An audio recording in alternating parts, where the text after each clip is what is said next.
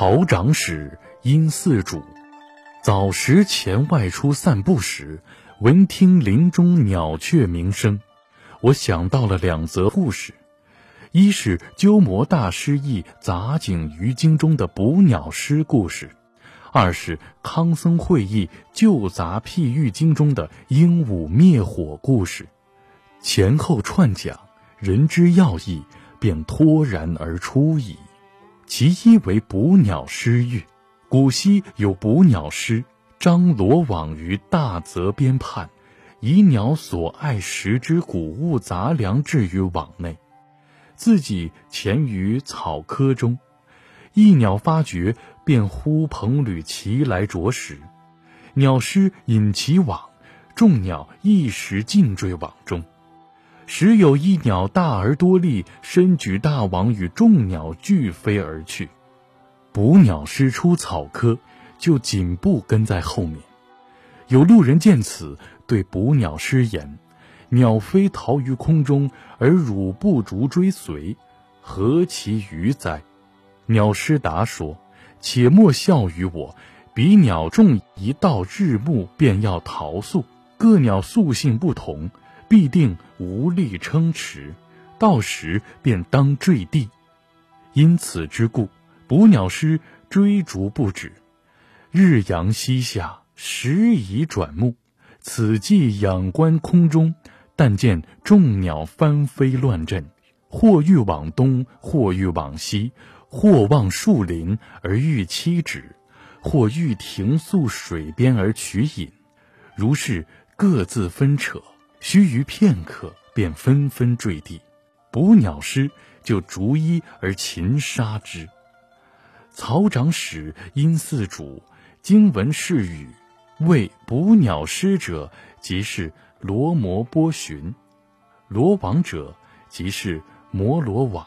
譬喻了缠缚凡人身心的烦恼结使，覆网而飞。譬喻了未离烦恼结使而欲求解脱，日暮而止，是说懈怠心生不复尽也。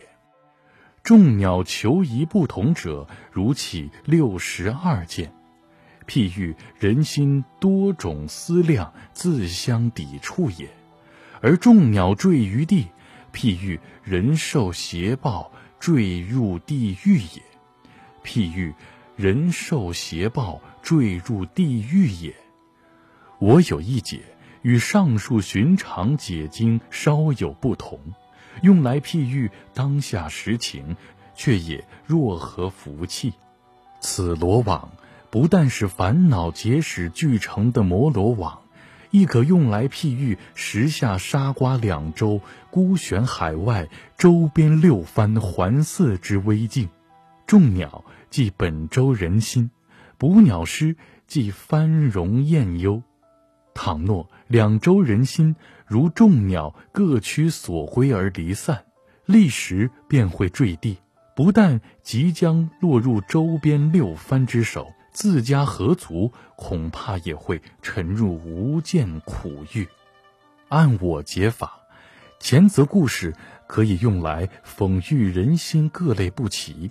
亦铺陈了本州处境，后则故事就为长史解说何为人之本意。古稀又曾有一羽鹦鹉飞至了他乡异地，岐山中百鸟畜兽转相众爱，不相残害。鹦鹉只惜饮水，当夜过宿自念：此地虽平静和睦，终不可久留也。勿当归自家巢，如此便飞返回家了。数月后的某日，此山忽然遇大火，四面皆燃着，百鸟畜兽皆依步奔逃，无以逃出，眼见便要没身于火海中。鹦鹉遥遥望见山中火烧情景，便飞入水泽，以羽翅沾水，飞入空中。以羽衣间水滴洒之，欲灭山火。如是奋身相救，往来数次而不停息。天神见此，对鹦鹉言：“多，你个鹦鹉好生吃怪！千里之火，如两翅沾得些水滴就能浇灭。鹦鹉回言：“我自知不能浇灭，但我曾客居山中一夜，百鸟畜兽皆人善相待，一夜过宿，彼此悉为兄弟。我不忍见之耳。天神听言之，唯其仁义感动，遂降雨而灭火也。”此灭火之鹦鹉，乃善鸟、孝鸟、智慧鸟。